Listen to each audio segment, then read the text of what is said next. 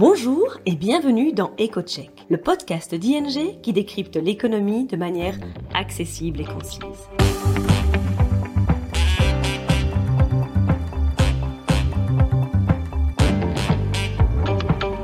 Nos experts économistes se penchent toutes les deux semaines sur le sujet brûlant de l'actualité et on explique les conséquences économiques et financières pour vous ou votre entreprise. Aujourd'hui, votre hôte sera Charlotte de Montpellier, senior économiste chez ING. L'une des grandes questions pour 2024 est de savoir si les banques centrales peuvent contrôler l'inflation sans que l'économie ne tombe en récession. Les espoirs d'un atterrissage en douceur se sont accrus ces derniers mois avec la baisse de l'inflation et une économie qui résiste bien pour l'instant. Dans ce podcast, nous allons analyser ce qu'il s'est passé au cours des dernières décennies pour juger si effectivement les espoirs d'un atterrissage en douceur sont justifiés ou en fait pas du tout. Écoutons maintenant Charlotte et son analyse détaillée. Regardons donc le passé pour évaluer la probabilité d'un atterrissage en douceur. Dans une étude réalisée il y a deux ans, la Banque des règlements internationaux a analysé 70 périodes de hausse de taux d'intérêt entre 1980 et 2019 dans 25 pays. Elle a décidé de catégoriser les choses. Si l'économie entre en récession trois ans après la hausse des taux d'intérêt, c'est-à-dire si l'économie se contracte pendant deux trimestres consécutifs pendant cette période, il s'agit d'un atterrissage brutal. Dans le cas contraire, il s'agit d'un atterrissage en douceur. Sur les 70 périodes étudiées, 41 se sont terminées par un atterrissage brutal et 29 par un atterrissage en douceur. Il semble que les hausses importantes des taux d'intérêt s'accompagnent plus souvent d'un atterrissage brutal que d'un atterrissage en douceur. Cette constatation est effectivement assez logique. Hein. Lorsqu'une banque centrale augmente les taux d'intérêt, elle rend tous les emprunts plus plus coûteux, ce qui affaiblit l'économie. Ça entraîne souvent une augmentation du chômage qui peut conduire à une récession. Si on examine l'économie américaine, on constate qu'un atterrissage en douceur s'est rarement produit au cours des 60 dernières années. En fait, chaque fois que la Fed a relevé fortement ses taux d'intérêt, l'économie américaine a plongé dans la récession quelques mois plus tard.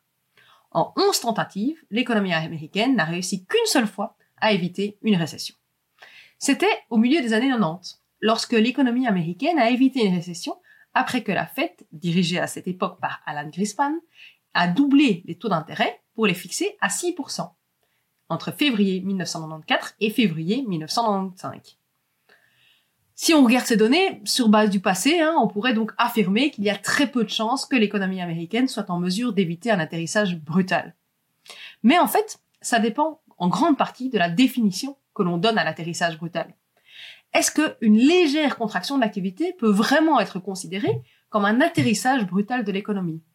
Peut-être pas, en fait. Alternativement, on pourrait donc affirmer que si le PIB baisse, mais il baisse légèrement, moins de 1%, on parle en fait d'un atterrissage en douceur.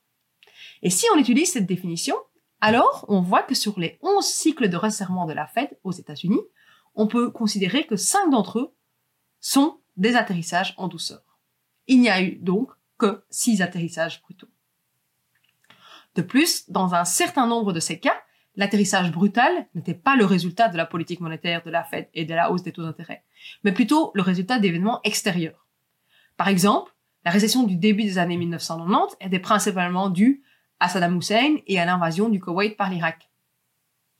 La crise financière de 2008-2009 était due à l'implosion du système financier et pas vraiment à des hausses de taux d'intérêt par la Fed. Enfin, l'économie américaine a également connu une récession en 2020, mais on sait tous que celle-ci n'était pas due à la politique monétaire, mais bien à la pandémie du coronavirus qui avait mis l'économie à l'arrêt. Il reste donc trois récessions que nous pouvons considérer comme des atterrissages brutaux où les hausses des taux d'intérêt de la Fed ont été effectivement le principal élément déclencheur. Tout dépend donc de la définition que l'on utilise et de la prise en compte ou non d'autres événements qui poussent l'économie à se contracter. Le passé nous montre donc qu'il est difficile d'avoir un atterrissage en douceur de l'économie. Mais en fait, c'est tout à fait possible. La Banque centrale américaine y est parvenue à plusieurs reprises. Sur base de cette analyse historique, nous pouvons maintenant voir s'il existe des facteurs qui augmentent la probabilité d'un atterrissage en douceur de l'économie et si ces facteurs sont effectivement d'actualité aujourd'hui, pour voir si on pourrait aller en 2024 vers un atterrissage en douceur de l'économie américaine. Alors, un facteur important qui augmente la probabilité de ce type d'atterrissage doux, c'est l'altitude à laquelle l'avion vole avant d'entamer sa descente. En d'autres termes, la vigueur de l'économie au moment où les taux d'intérêt commencent à être relevés. Dans le contexte actuel, ce facteur a longtemps été très difficile à évaluer. En fait, juste après la pandémie, les données économiques ont été faussées par la reprise post-Covid et par les perturbations des chaînes d'approvisionnement mondiales, qui étaient aussi la conséquence de la reprise. On avait donc du mal à avoir une idée précise de la solidité réelle l'économie américaine. La situation actuelle, aujourd'hui, fin 2023, reste largement influencée par la pandémie. Les consommateurs américains ont pu accumuler beaucoup d'économies, d'épargne pendant la pandémie. Une fois cette pandémie terminée, les confinements terminés, ils vont commencer à dépenser cette épargne accumulée, ce qui a stimulé l'économie américaine et continue de le stimuler en 2023.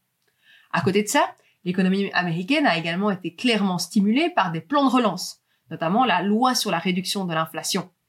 Il s'agit d'un vaste programme d'investissement public dans les énergies renouvelables, les infrastructures, les entreprises manufacturières américaines. Et donc, dans ce contexte, malgré des fortes hausses de taux d'intérêt, l'économie américaine s'est très bien comportée cette année, bien mieux que ce qu'on aurait pu l'attendre. Mais ça ne veut pas dire que ça va perdurer en 2024. En fait, nous pensons que l'économie américaine va fortement ralentir dans les prochains mois. En fait, entre-temps, les excédents d'épargne liés à la pandémie euh, ont été épuisés. Les taux d'intérêt sur les cartes de crédit, sur les prêts, ont fortement augmenté et de nombreux Américains doivent recommencer à rembourser des prêts, notamment les prêts étudiants, qu'ils ne devaient pas rembourser pendant la pandémie. C'était une décision liée au plan de relance. Donc la santé financière des ménages, elle est moins intéressante, moins bonne que en 2023. D'un autre côté, l'économie américaine reste soutenue par un marché du travail qui continue à se porter très bien. Et le taux de chômage a même légèrement baissé dans les dernières données qui portent sur le mois de novembre 2023. Ce marché de l'emploi toujours tendu devrait permettre à l'économie américaine de limiter l'ampleur de son déclin, même si un ralentissement est à venir. On voit également que l'inflation aux États-Unis diminue désormais beaucoup plus rapidement et plus rapidement prévu, ce qui permettra à la Banque centrale, la Fed, de réduire ses taux d'intérêt. Cette perspective a déjà fait baisser légèrement les taux d'intérêt à long terme, ce qui a redonné de l'oxygène à l'économie. Et nous pensons donc que l'économie américaine pourrait se contracter, mais se contracter légèrement au cours de 2024. Nous ne nous attendons certainement pas à une récession profonde, très dure aux États-Unis. En fait, nous pensons qu'il est probable que nous assistions à un certain atterrissage en douceur de l'économie américaine. Pour la zone euro, les perspectives sont un peu moins réjouissantes. En fait, l'économie allemande a connu une année 2023 très difficile et l'économie allemande, c'est la première économie de la zone euro. On pense que l'ensemble de la zone euro aura du mal à éviter une légère récession cet hiver. Ce qui pèse sur l'Europe, qui ne pèse pas sur les États-Unis, c'est qu'en plus des taux d'intérêt élevés, l'Europe doit faire face à des prix de l'énergie qui sont toujours beaucoup plus élevés qu'avant la pandémie et avant la guerre en Ukraine. Et beaucoup plus élevés que dans d'autres pays comme les États-Unis. On constate aussi que les stocks dans l'industrie manufacturière sont très élevés, de sorte que l'industrie va probablement continuer à produire moins dans les prochains mois, le temps que les stocks soient vidés. On sait aussi que la politique budgétaire, hein, donc les dépenses fiscales des gouvernements, risque de moins soutenir la croissance. En fait, les gouvernements ont mené une politique fiscale très expansionniste pendant la pandémie et puis avec les conséquences de la guerre en Ukraine, mais cette impulsion semble maintenant s'estomper. On sait aussi qu'il y a des risques, des tensions géopolitiques en Ukraine, au Moyen-Orient, et tout ça, ça crée une incertitude supplémentaire. Un autre facteur défavorable très important est l'économie chinoise, qui est en perte de vitesse. En fait, dans le passé, la Chine a souvent permis à l'économie mondiale de rebondir quand elle était en difficulté. Et c'était notamment le cas très fortement pour l'Allemagne. Mais l'année 2023 a été très décevante pour l'économie chinoise. Malgré la fin des confinements, euh, l'économie continue à avoir des difficultés. Le taux de chômage est relativement élevé, en particulier chez les jeunes. Il y a un malaise persistant dans le secteur de l'immobilier et la construction qui pèse sur la confiance des consommateurs, des entreprises.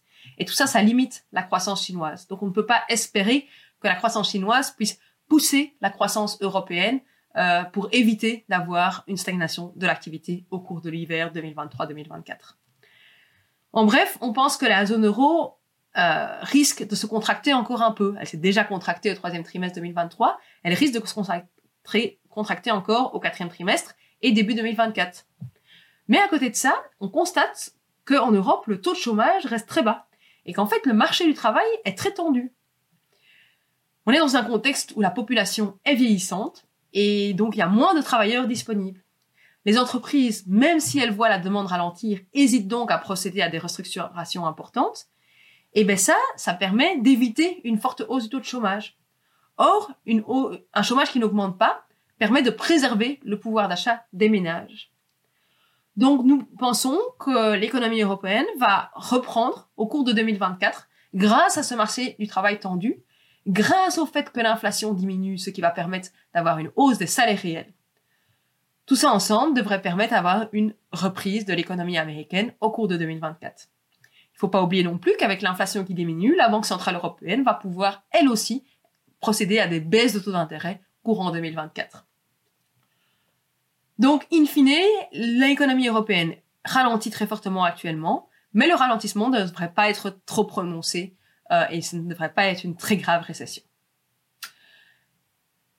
Si on doit conclure l'ensemble de mon propos, aussi bien aux États-Unis qu'en Europe, on a un ralentissement net de l'activité économique, mais il semble que nous n'assisterons pas à un atterrissage brutal de l'économie. Alors bien sûr, il y a encore plein d'incertitudes. Les hausses de taux d'intérêt, on le sait, ne se manifestent toujours pas, ne se manifestent toujours qu'avec un retard. Ça veut dire que l'effet complet des hausses de taux d'intérêt sur l'économie est difficile à estimer et il s'est s'écouler beaucoup de temps avant que les hausses des taux d'intérêt ne produisent leur plein effet sur l'économie.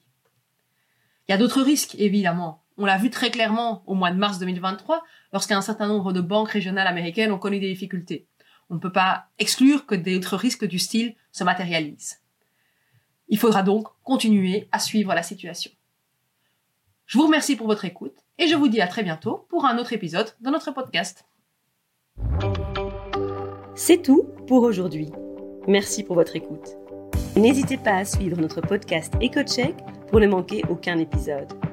Vous souhaitez en savoir plus sur l'actualité économique et financière? Alors rendez-vous sur ing.be slash news et retrouvez toutes les analyses de nos experts.